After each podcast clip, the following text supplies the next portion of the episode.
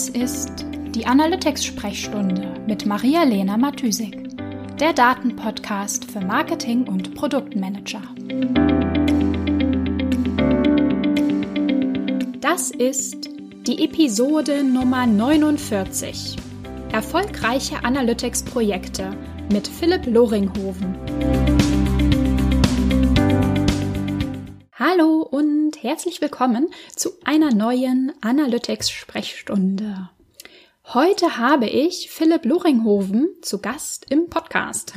Philipp ist, wie ich, Freelancer für Analytics und Business Intelligence und ähm, ja, er arbeitet mit seinen Kunden daran, Erkenntnisse aus Analytics-Daten zu gewinnen und diese dann auch in Business-Mehrwert zu verwandeln. Also genau wie ich.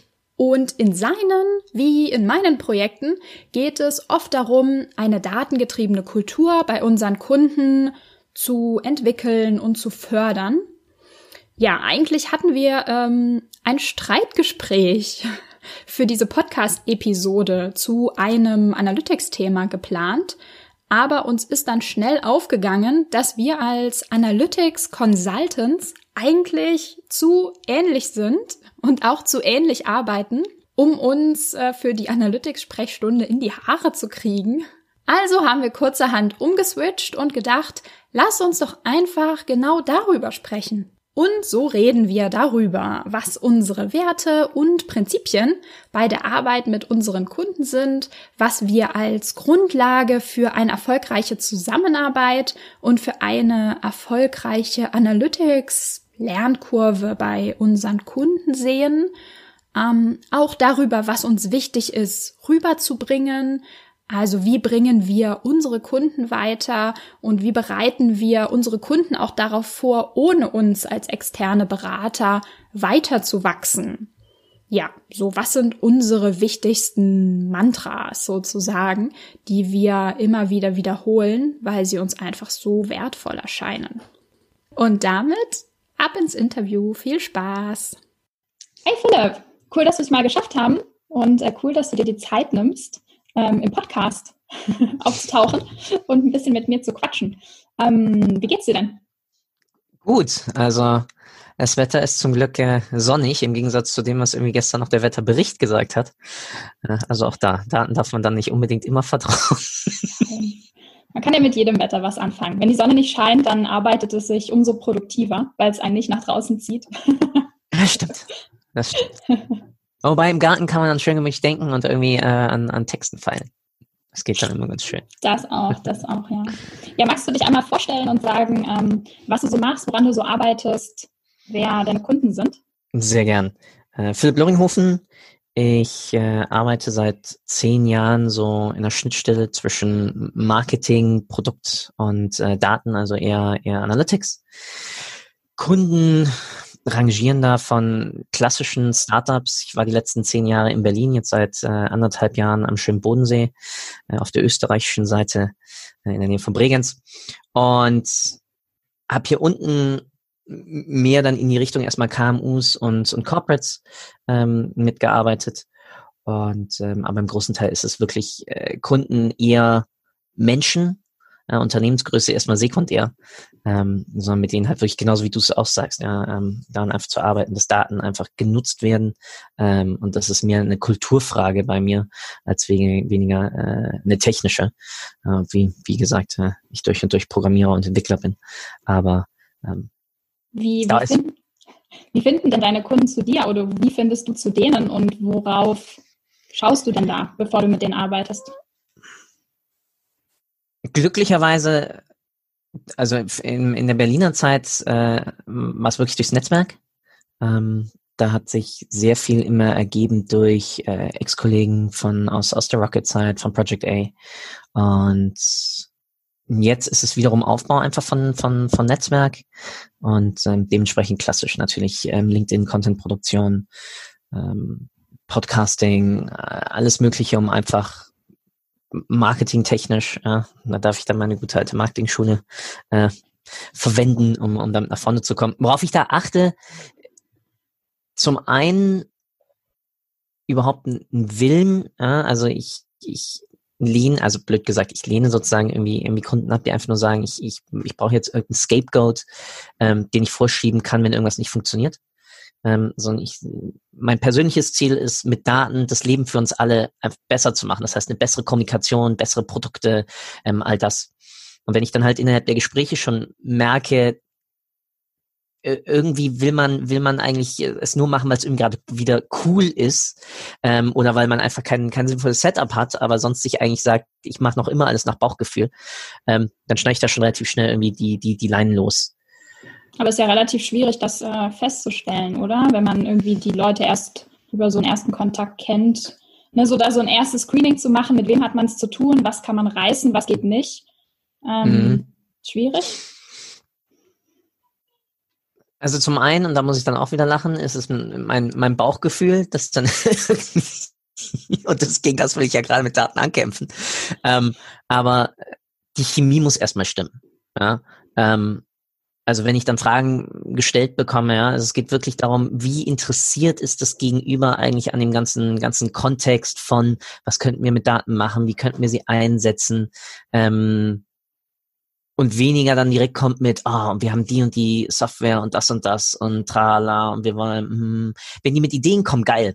Ja, aber wenn sie mit Ideen kommen und mir sozusagen dann das, das, das technische Korsett schon umbinden, dann nehme ich dann schon eher so, so, so zwei Schritte zurück. Und ähm, deswegen, man, du kriegst in dem, im, in dem Erstgespräch äh, schon einiges raus und dann spätestens, wenn du, wenn du in deren Setup reinschaust und mal anschaust, okay, wie viele Reports haben sie eigentlich, wie gehen sie, wie ist so ihre interne Daten, Nutzungskultur bis jetzt? Ähm, wie reagieren Sie auch auf eigene Fragen? Wie schnell ähm, gehen Sie gehen Sie mit gewissen Sachen um? Mhm. Ähm, dann kriegst du schon relativ gut ähm, einfach einfach einen Ansatzpunkt, ähm, wo sie wo sie auch hin möchten. Ja? Ähm, weil ganz oft ist, glaube ich, auch auch unsere Arbeit im Bereich einfach Analytics, äh, BI etc., ähm, wie wir auch schon einleitend drüber gesprochen hatten, auch mal Leute an die Hand zu nehmen ähm, und sie gar nicht unbedingt nur ins gelobte Land zu führen, sondern ähm, dabei ihnen auch einfach gemeinsam mal die Möglichkeiten aufzuhängen, ja, mal ein paar low-hanging fruits irgendwie mit ihnen äh, zu verspeisen und zu zeigen, das und das und davon gibt's halt noch ein bisschen mehr. Ja, ja, also ich finde auch immer super, super wichtig, dass die Leute, mit denen ich arbeite, sag mal, aufgeschlossen und lernwillig sind. Weil eigentlich kommt es ja gar nicht darauf an, dass wir jetzt in dem Moment, wo wir die unterstützen, je nachdem, wie langfristig das ist, aber ich mache das halt häufig auch nur so ein paar Wochen oder ein paar Monate, ähm, ist ja gar nicht so, dass man in dieser Zeit irgendwie das Nonplusultra schafft und dann ist es fertig, sondern es geht ja wirklich immer darum, denen zu, zu, zeigen, okay, was geht alles, was ist möglich, in welche Richtung könnt ihr denken, so ein bisschen, äh, sag ich mal, die Möglichkeiten mhm. aufzuzeigen, damit die hinterher später selbst so das raussuchen können, was ihnen, was ihnen passt und was sie brauchen und dann auch selbst noch weiter forschen, weiter fragen können. Und ich finde es auch super wichtig, ähm, ja, dass sie anfangen kritisch zu denken ja. und, die, und die Daten nicht so, ah ja, da steht eine Zahl, okay, das ist jetzt die schwarz-weiß Wahrheit, sondern immer zu fragen, okay, was bedeutet das, was ich da sehe? Wie ist das entstanden? Wie wird es beeinflusst? Ähm, also genau, kritisch mit den Daten zu arbeiten, ähm, weil im Endeffekt hat man die Daten, also ne, klar, Daten und Bauchgefühl, das ist so ein, ähm, ja, wie so sind zwar so Gegensätze, aber es ist natürlich auch komplett Quatsch zu sagen, man kann alles nur mit Daten machen, weil die Daten immer die hundertprozentige Wahrheit beinhalten. Das ist ja auch Quatsch. Also man hat so viele Modelle, die man versucht ähm, mit den Daten umzusetzen. Also jetzt sag ich mal so mhm. ganz klassisches Beispiel wie Attributionsmodelle oder so. Aber das ist ja Unsinn, dann zu denken, man hat ein Attributionsmodell und das bildet für immer die eine Wahrheit ab. Ja. Ist, mit Daten zu arbeiten und Daten zu verwenden, ähm, enthebt einen nicht der Pflicht, weiterhin selber nachzudenken und das Ganze zu hinterfragen. Und das ist eigentlich immer so ein Hauptanliegen, was ich habe mit meinen Kunden.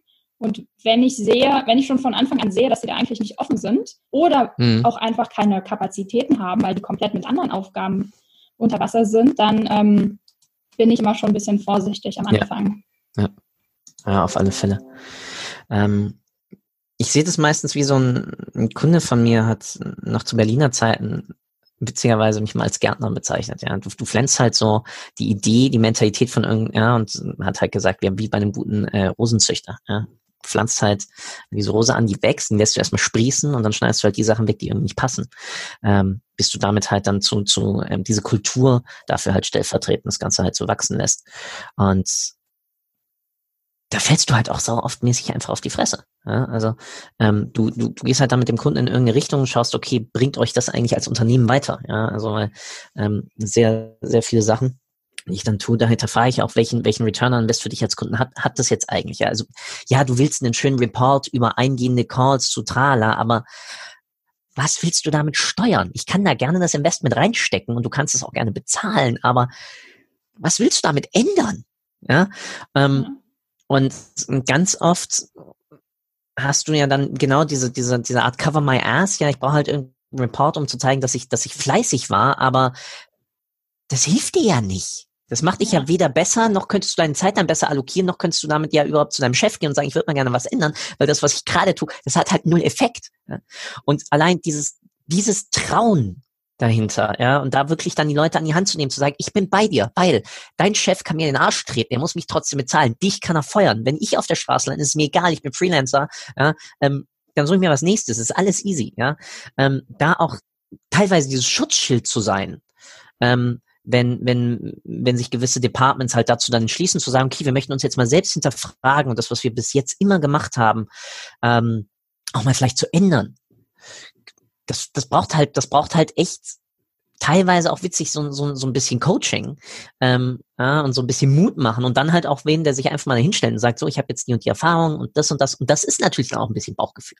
Ja? ja. Ähm, und dann ganz wichtig, wie du sagtest, natürlich, also es sind Bauchgefühle und Daten sind keine gegenliegenden Pole, ja, sondern durch Daten bekomme ich wiederum Impulse, die sich in meinem Bauchgefühl zu einer Idee entwickeln, ähm, die ich ausprobiere, woran ich dann wiederum, ja, Build, Measure, Learn Cycle, wo ich dann wiederum auf neue Ideen komme oder als, als Unternehmen dann wiederum in, in irgendeine Richtung, als Privatperson. Ähm, und deswegen, ja, das, was ich, was ich immer, weswegen ich sagte, Bauchgefühl will ich irgendwie ein bisschen wegkriegen, ist, ich, ich will das Bauchgefühl nicht immer als, als einen Startpunkt sehen, sondern ich möchte Daten als einen Startpunkt sehen, ähm, wodurch ich dann das Bauchgefühl anrege, dass, dass Fragen gestellt werden an die Daten. Ja. ja? ja. Und, und das genau. kriegst du halt, wenn du ihnen einfach mal irgendwas nur, nur manchmal entgegenwirfst und sagst, hey, warum gucken sich so viele Leute euer Impressum an? Ja. Hä? Ja, genau. Ja. ja, ich finde es ganz interessant, dass du sagst, so ein bisschen ein Schutzschild zu sein für die. Ich äh, fühle mich manchmal auch wie ein, ja, wie jemand, der so die Leute losschubst. Mhm. Ich habe manchmal das Gefühl, ähm, viele warten darauf, ja, die haben das noch nie gemacht, das Team hat irgendwie keine Erfahrung damit, ähm, die wissen auch nicht, wo sie anfangen sollen und die haben irgendwie, wollen das irgendwie perfekt machen und die haben sich so ein Projekt vorgenommen, das jetzt aufzubauen, vielleicht eine Datenbank, vielleicht Reportings, vielleicht auch einfach nur ihr Setup zu überarbeiten oder zu erweitern. Ähm, und dann holen sie sozusagen mich ins Boot und sagen, okay, Maria, sag uns, wie wir es machen sollen und äh, dann wird's perfekt oder so. Und dann sage ich, ja, also sorry, also ne, ich bin auch nicht perfekt, man kann nicht auf Anhieb ein perfektes Setup oder einen perfekten Report machen. Das ist einfach unmöglich. Das ist auch überhaupt nicht der Sinn der Sache. Und ähm, auch manchmal in Workshops, wenn ich, wenn mich ähm, dann irgendwie Leute mir eine Frage stellen, hey Maria, wie ist denn das und das, wie funktioniert denn das und das, ähm, dann, dann mache ich manchmal tatsächlich sozusagen absichtlich, sage ich, ja, ich weiß es nicht, lass mal mhm. googeln. Ja, weil die denken immer irgendwie, weil ich das den ganzen Tag mache, weiß ich alles immer sofort, ähm, was ja Quatsch ist. Und ja. ich will auch irgendwie so dieses Bild auflösen, wenn man neue Projekte angeht, wenn man mit Daten anfängt zu arbeiten, ein neues Setup macht, dass, dass das irgendwie, man macht es einmal, das ist perfekt. Man macht Fehler, man versucht Weg A, findet den nicht hilfreich oder ähm, es ergibt einfach nicht das, den Output, den man sich erhofft hat. Dann muss man halt nochmal einen Schritt zurückgehen oder man modifiziert das. Also einfach dieser iterative Gedanke mhm. an dem Ganzen. Man, man geht los und fängt einfach mal an. Und entwickelt es dann langsam weiter. Man weiß es nicht, man fragt Leute, man fragt andere Teams, man googelt irgendwas, man fragt sein Netzwerk, um zu gucken, okay, was ist der beste Weg für uns, fürs Team, fürs Unternehmen? Weil gerade auch dann in Bezug auf, was sind die Ziele eigentlich, die das Unternehmen oder das Team hat? Wie funktioniert das Businessmodell? Wie ist ähm, die technische Struktur aufgebaut? Wie funktioniert der Shop, die Webseite, was auch immer? All diese Sachen sind so wichtig und niemand kann irgendwie sagen, ah ja, hier, das ist euer Ding, das ist euer Output. Also es ist mhm. immer so ein Erarbeiten und, und sich vorarbeiten. Ja. Ja, genau, der iterative Prozess dahinter ähm, ist genau. Ich musste es ganz hart lernen, dieses zum einen offen zuzugeben, hey, ich habe gerade keine Ahnung. Ähm, und zum anderen, ähm, was ich daraus dann abgeleitet habe für mich, ist, wie geil und wie sehr ich besser lerne, dadurch, dass ich anderen Leuten was erkläre. Ähm, weil du dich selbst hinterfragst. Ja, und wenn, während du dann äh, Zahlen und, und einen Report oder sonst was mit wem anders nochmal durchgehst, äh, merkst du auch deine also ich auf alle Fälle, wie es dann ja. bei mir im Kopf wird, wirklich manchmal quietscht, ähm, ja. weil ich halt in irgendwelchen alten Denkmustern drin war und so, ja, aber das macht doch für euer Geschäftsmodell gar keinen Sinn, warum habe ich die Scheiße so gemacht?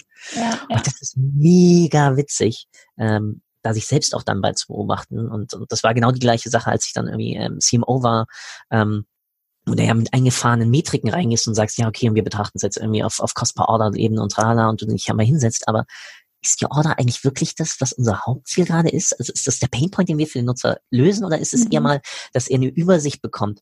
Ähm, und dabei, und witzigerweise, ich, gestern war, war der Abschlusstag vom, vom Digital Analytics Hub, also am, am 17.06. Mhm. Ähm, und da gab es so ein bisschen Zusammenfassung auch mal wieder von Marc.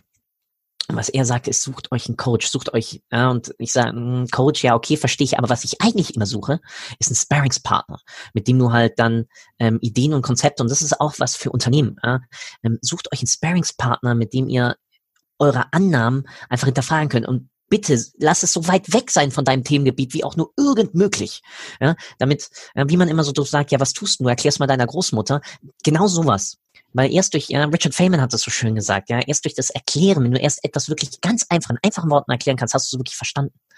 Und ähm, ich glaube, das ist auch bei Reports ganz einfach. Wir, wir versinken immer so in Komplexität und, und, und allem Möglichen, anstatt uns mal einen Schritt zurückzunehmen ähm, und durch diesen iterativen Prozess sich dann eigentlich zu überlegen, was kann ich eigentlich wegstreichen. Ja? Auch da, und jetzt weiß ich nicht, ich glaube, es war von Goethe das Zitat, ähm, Entschuldigen Sie, dass ich solch einen langen Brief geschrieben habe. Ich hatte nicht mehr Zeit, um ihn kürzer zu verfassen. Ja, ja, ja. Und da steckt so viel Wichtiges für unsere Arbeit mit Daten drin, ja, weil wir überschütten uns ja selbst. Wir wollen ja alles tracken und wir wollen irgendwie ja alles wissen, aber wir nutzen es ja noch nicht mal. Voll, und, voll. Und ich habe auch, so äh, ich habe gestern ähm, das Interview mit Laurenz aufgenommen mhm. zum, zum Reporting und Reporting-Prozesse und er hat eigentlich auch genau das gesagt und meinte, wir machen das zum Teil unglaublich kompliziert, schauen auf tausende Daten, versuchen irgendwie noch mehr Daten zu, also ran, ranzuziehen, um irgendwas draus zu machen. Aber im Endeffekt ist es super, super simpel. Also man hat einen Output, man hat ein Ziel, was man erreichen will und man hat einen Input, den man reingesteckt hat und das muss irgendwie sich sozusagen in, in der Waage halten, beziehungsweise das ist das, was wir betrachten wollen. Und also genau das, was du meinst, das ist einfach unnötig kompliziert zum Teil. Ja, voll. Da freue ich mich mega drauf auf das ähm, auf das Interview. Lawrence ist ein äh, sau cooler Typ, besonders über die, die letzten Stationen, die er, die er jetzt gemacht hat, nach, nachdem wir gemeinsam bei, bei Tirendo waren. Ähm, ja. Echt, echt saugeil. Ja, äh, ja voll. Vo vollkommen. Ähm, dabei auch, ich glaube, was, was ganz viele vergessen, ist, dass sie selbst zum einen, und das war ja das, was du, was du ähm, sagtest, sich selbst hinterfragen dürfen, sagen, dass man, dass man etwas nicht kann. Und auch den eigenen Antrieb, ja, also warum will ich das eigentlich verstehen? Ja? Ähm, da auch für mich gelernt, äh, dankbarerweise irgendwann dann dann dieses fünfmal Warum. Äh, warum will ich das tun? Warum, na, na, na, warum? Ja, bis man irgendwann dann mal beim, beim Kern ist. Und dann merkst du, wie du, wie, ja, zitieren wir mal Laurenz, schon vorgegriffen, ähm, es ist ja wirklich, du hast einen Input, du hast einen Output und du hast halt ein Ziel. Und natürlich gibt es Micro-Conversions und es gibt Zwischenschritte und alles. Und ja, natürlich, wenn du in der Funnel-Logik denkst, hast du natürlich Dropouts in den einzelnen Schritten. Ähm, und das heißt, da sollte man auch ran und gewisse Sachen flicken. Aber am Ende des Tages hast du irgendetwas, das deine Rechnungen bezahlt. Und darauf muss das, was du einzahlen, wörtlich einzahlen. Und ähm, klar, es gab vor, vor vier Jahren und jetzt auch kommt es wieder gerade auf, diese ganzen Hype, ja, Vanity Metrics nicht messen, besonders wenn es jetzt gerade um TikTok geht und oh, ich habe schon eine Million Follower und zig, 100 Millionen Views und, und ich sitze da so, so, und jetzt? Was bringt's dir? Und auf LinkedIn gibt's auch gerade ähm, die Diskussion ja, nach der nach der Algorithmusänderung ähm, über über ja, ähm, Engagement, also nicht mehr reines Engagement über Likes und Kommentare, sondern wirklich, ich habe jetzt vergessen, wie sie es genannt hat. Der Artikel ist saugeil.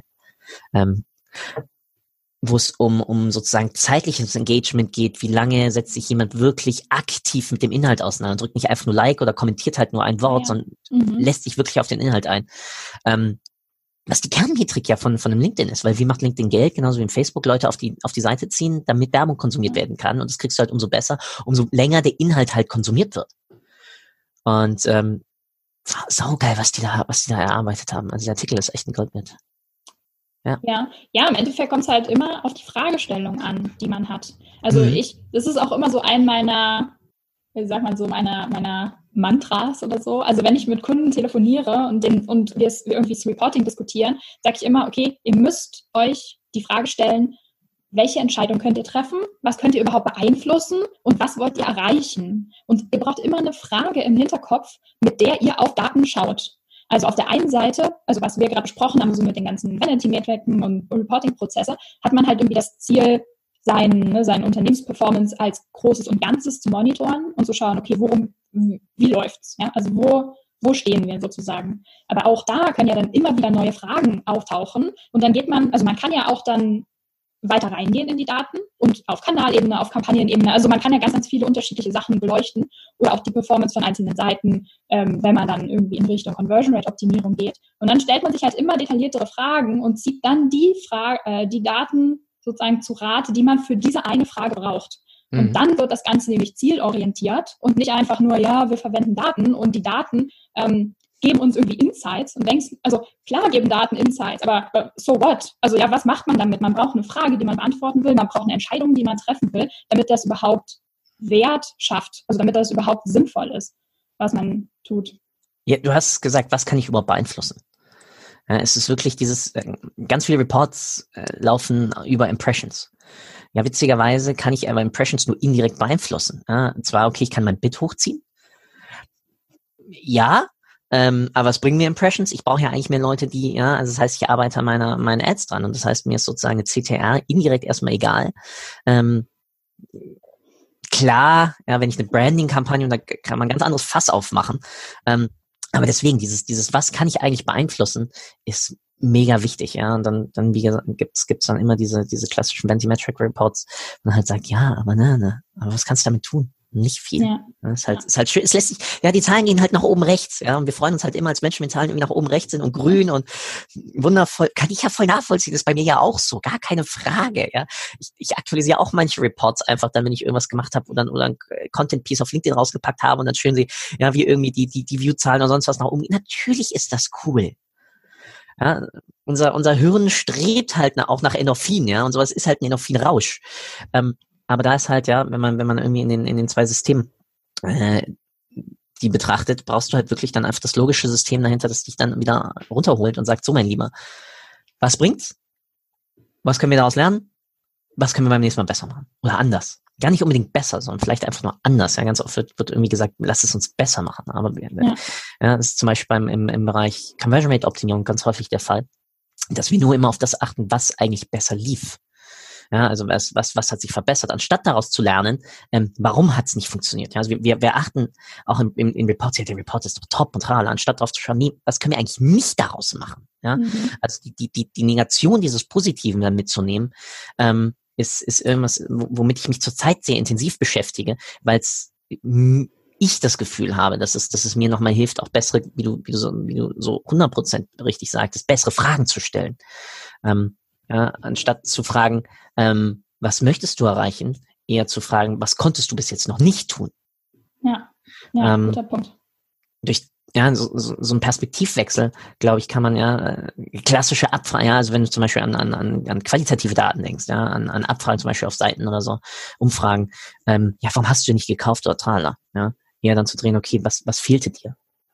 Oder ähm, Menschen wissen ja meistens auch gar nicht, was sie wollen dementsprechend musst du überlegen, wo, wo kommst du hin. Ja? Und ja. deswegen dann wiederum der, der, der, der Kreis zum, zum Explorativen, ähm, zum Iterativen. Ähm, kein Mensch auf diesem Planeten kann dir sagen, der das und das ist der, der, der beste Report. Außer, und dann hat Laurenz wieder vollkommen recht, du hast halt ein fixes Input, ein fixes Output und sagst halt, okay, wir müssen jetzt einfach mal unsere Sales nach oben kriegen. Dann ist das ein Ziel und das skalierst du halt. Ja. Wenn du, wenn du merkst in Projekten, ähm, dass ihr irgendwie nicht weiterkommt oder dass du nicht das erreichen kannst ähm, mit dem Team oder mit den Gegebenheiten dort, was du wolltest. Was sind denn da so Stolpersteine, Probleme, die da auftauchen? Ha, gut gestellt. Ich dachte, du wolltest fragen, was tust du dann? die erste, die ersten ähm, Probleme dann, wie wir sie lösen. was, was sind die Stolpersteine? Also, das, das allererste, und das ist das allergrößte Problem immer, ist, wir bauen Reports in Ökosystemen, die komplett losgelöst sind von den Systemen, wo diese Informationen dann eingesetzt werden. Das heißt, wir haben zum Beispiel irgendwie einen Online-Marketing-Report, wo irgendwie Facebook, wo ich Reports über Facebook, Google Ads etc. drin habe. Aber zeitgleich müssen diese Daten dann wiederum in einem komplett anderen Tool genutzt werden. Das bedeutet, durch diese Trennung der, der Verantwortlichkeiten ähm, wird es schon mal schwieriger für deinen Kopf, die, die, die Daten überhaupt zusammenzuführen. Plus, Menschen sind faul. Das heißt, die gucken dann gar nicht in den Report rein, sondern schauen sich einfach nur die Zahlen in ihrer, in dem Standardsystem an. Ähm, und damit ist dann die Arbeit, die, die, die ich, wir dann, dann in solche Reporting-Landschaften, Dashboards etc. reinstecken, komplett wieder für die Cuts. Ähm, des Weiteren das geht, dann, das geht dann so in, in, die Richtung, dass man praktisch eine Wahrheit finden muss für das Team und sich einigen und ja. Genau das zum einen, ja, also diese berühmte Single Source of Truth. Mhm. Zum anderen, ähm, dass man dafür sorgen muss, dass du dort, wo ich zum Beispiel meine Bit-Optimierung mache und dort, wo ich die Zahlen und Daten und Fakten für meine Bit-Optimierung sehe, ein Interface sind und ich nicht irgendwie zwei Fenster trage. Ja, bestes Beispiel ist immer Salesforce äh, zum Beispiel. Ja, du kannst hier eine richtig geile CRM-Landschaft aufbauen, aber die meisten lassen dann ihre Reports noch immer in einem Tableau oder sonst wo laufen, anstatt die wenigsten dann, wenigstens, sorry, ähm, aktiv dann wiederum in Salesforce einzubinden, dass dort, wo ich dann mir meine Zahlen von meinem Kunden anschaue, auch brav direkt die, die, die weiteren Daten aus meinem Backend, von meinen Marketingaktivitäten, Trala mit drin habe. Ja, weil sonst muss ich ja wieder mit zwei Fenstern arbeiten, das mögen Menschen nicht. Ich habe dann Zahlenübertragungsfehler, ja, ganz, ganz viel Mist, der dann da passiert. Ja. Ähm, deswegen hat es genau zwei Komponenten. Zum einen, was ist eigentlich die Wahrheit? Ja, was sind die Zahlen, die wir vertrauen? Wieder in dem Kontext Input-Output. Und das andere, mach es den Menschen so einfach wie möglich an deine Auswertung ranzukommen. Ja? Und zwar immer dort, sie müssen dort sein, wo sie sie brauchen und nicht, dass sie erst noch irgendwas anderes aufmachen, dann sich da noch einloggen und dann noch irgendwas Drittes tun müssen, ähm, sondern sie müssen halt da sein. Und jetzt sind wir doch schon bei der Lösung. Sorry. Ähm, das ist okay. ja, also um diesen gordischen Knoten, ja, weil, weil du kannst es ja nur sauber machen, wenn, wenn die Sachen sauber ineinander greifen. Ja. Und, und ganz oft, das merke ich bei, bei KMUs, das merke ich aber auch bei Startups, ja, hast du dann irgendwie, ja, äh, weil dadurch, dass die Sachen dann getrennt sind, kommt es ganz schnell wieder zu, zum, zum Bauchgefühl. Ja, und dann nicht zu einem, zu einem inspirierten Bauchgefühl, sondern zu dem Bauchgefühl, ja, ich habe ja mal vor zwei Wochen reingeschaut, da lief es ja irgendwie die Richtung immer die gleiche. Ja. Mist. Ja, vor allem dann kommt es auch zu, ja, zu Misstrauen sozusagen den Daten gegenüber, ja, aber hier war das auch anders, warum gibt es denn hier eine Diskrepanz? Man weiß nicht genau, was, worauf man sich jetzt verlässt. Man weiß vor allem auch nicht, wo die Diskrepanz herkommt, weil das natürlich, sag ich mal, anstrengend und schwierig ist zu hinterfragen, warum ist hier ein Unterschied, womit sollte ich arbeiten, welche Daten sind ähm, für meinen Use Case sozusagen die richtigen. Ähm, ja. ja. Voll. Wie, wie, siehst du das mit ähm, so Self-Service-Systemen? Also zum Beispiel, dass Leute ihre eigenen Reports bauen oder auch, dass zum Beispiel ähm, Marketing-Leute selbst in Google Analytics arbeiten. Findest du, das zeugt eher, erzeugt eher Probleme, weil man da nicht mit denselben Reports arbeitet oder enabelt das die Leute eher eigenständig zu arbeiten? Beides. Und zwar, auch da fangen wir mal mit dem Problem an. Wenn Leute, wenn, wenn du diesen Self-Service-Gedanken wirklich bis zu Ende führst, würdest du auch den Nutzern ermöglichen, selbst sozusagen Metriken etc. anzulegen. Was dann aber bedeutet, dass irgendwann Sales eine andere Sales-Definition hat als Marketing. Ja, das ist schwierig, das stimmt. Ja. Wie auch eine andere Definition als dein Controlling.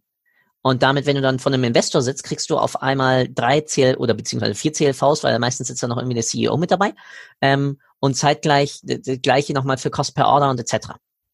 Das heißt, wenn du Self-Service machst, dann brauchst du zum einen eine sehr offene Diskussionskultur, ja, wo du klar gesagt hast, Sales bedeutet bei uns das, das und das. Ähm, Marketing Qualified Leads Metriken sind das, das und das.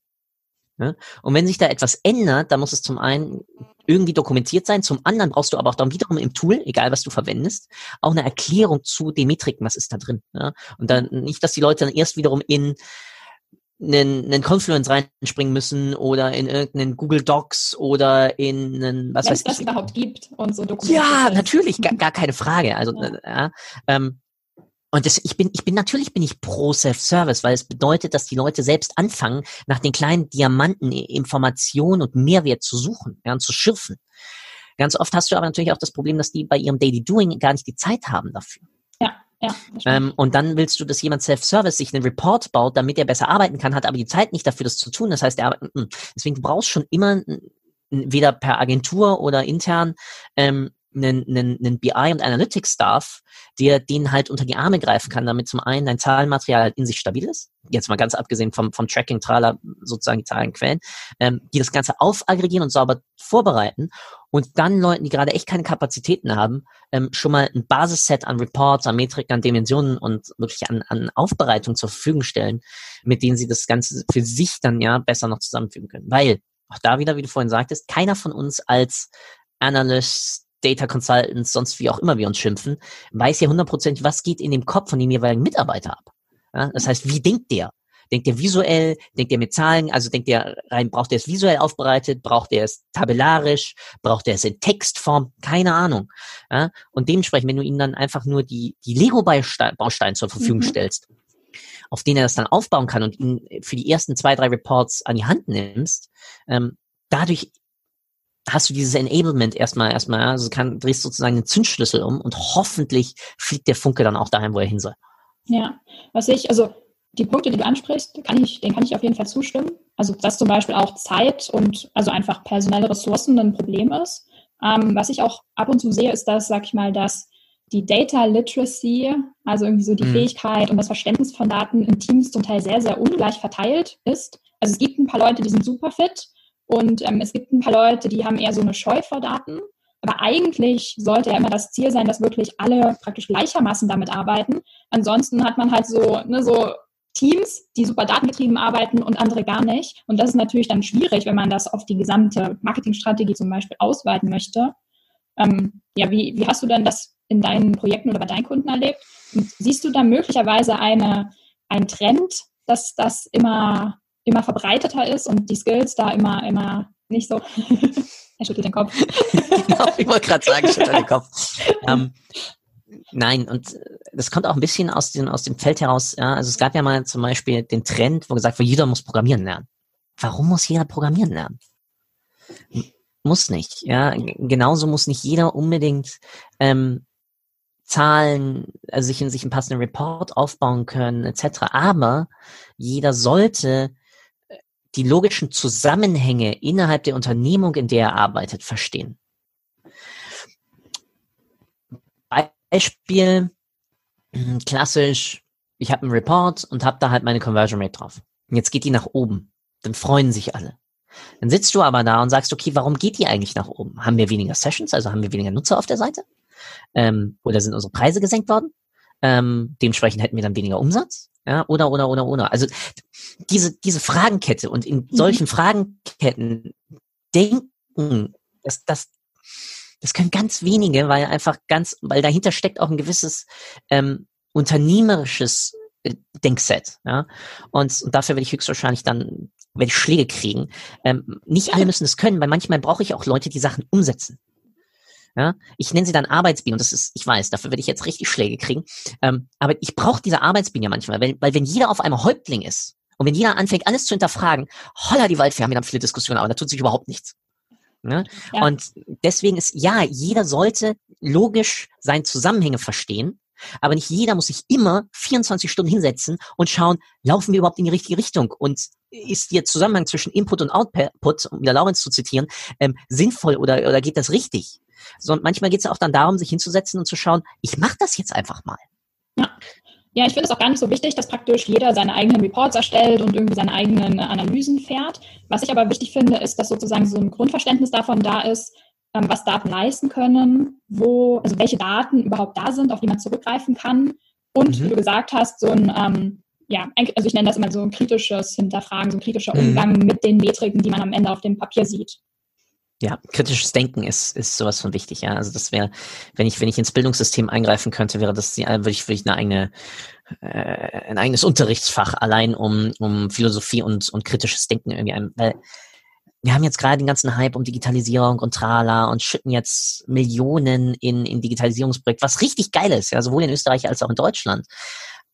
Aber ich wette mit dir, da wird so viel Schwachsinn bei rumkommen. So viel Humbug. Ja, und allein dann, wie du richtig sagst, die Daten zu nutzen, um kritisch zu hinterfragen, will das mein Kunde, braucht das mein Kunde und welches Problem löse ich überhaupt bei ihm damit? Und die gleiche Perspektive läuft natürlich auch nach innen. Ja? Ähm, natürlich könnte ich x Stunden investieren, um irgendetwas zu automatisieren, Aber wenn der Mitarbeiter nun mal nur eine Viertelstunde im Monat damit zubringt, wird es mich die nächsten zehn Jahre kosten, bis ich den Return davon wieder drin habe. Absolut, ja. Und ich weiß selbst, wie oft ich diesen Fehler gemacht habe. Manchmal ja? macht es ja auch Spaß, das zu automatisieren. Ja, voll, voll, voll. Es ist mega ich, geil. Ich verstehe dich auf jeden Fall, klar, ja. Es ist mega geil. Ähm, aber genau dieses kritische Denken und deswegen ist es, das, das ist, das ist wirklich, wenn später die Hörer irgendwas mitnehmen, dann wirklich euch und eure Kollegen unterstützt euch gegenseitig dabei, kritisch zu denken. Ja? Und deswegen nochmal ähm, auch vorhin bei dem, bei dem ganzen Thema Coaching und wie kriegt man sozusagen so ein bisschen Self-Service auch mit rein. Ähm, sucht euch einen Sparringspartner, der eure Ideen kritisch hinterfragt. Ja, so ein bisschen Advocatus Diaboli. Ja, ähm, oder wenn man von De Bono die, die, die ähm, Sieben-Hüte-Methode nutzt. Oder ja, es gibt ja jede Menge Denkmethoden dahinter. Aber schult euch da, da, darin, Sachen zu hinterfragen, weil auch Zahlen können lügen, ohne Probleme, ja. Es gibt über, über Visualisierungsmanipulation gibt es Bücher noch und nöcher. Ja. Ähm, wir können uns die Welt wörtlich so bauen, wie wir sie haben wollen in Zahlen. Ja? Und lass das Tracking nur irgendwie falsch eingebaut sein. Ne? Ähm, dann hast du auf einmal eine Schwemme an Direct Traffic und auf einmal bringen deine, bring deine ähm, Paid-Kanäle nichts mehr oder so. Klar, das merkst du. Ja, aber schon allein, wenn irgendwas nicht sauber triggert und im, im Rahmen der Cookie Consent habe ich davon jetzt genügend Setups gesehen, wo genau das passiert. Und deswegen dieses kritische, ja, macht das, passt das irgendwie ins Weltbild, in dem wir gerade agieren? Oder sind wir einfach nur zu blöd und verstehen die Welt nicht? Kann auch passieren.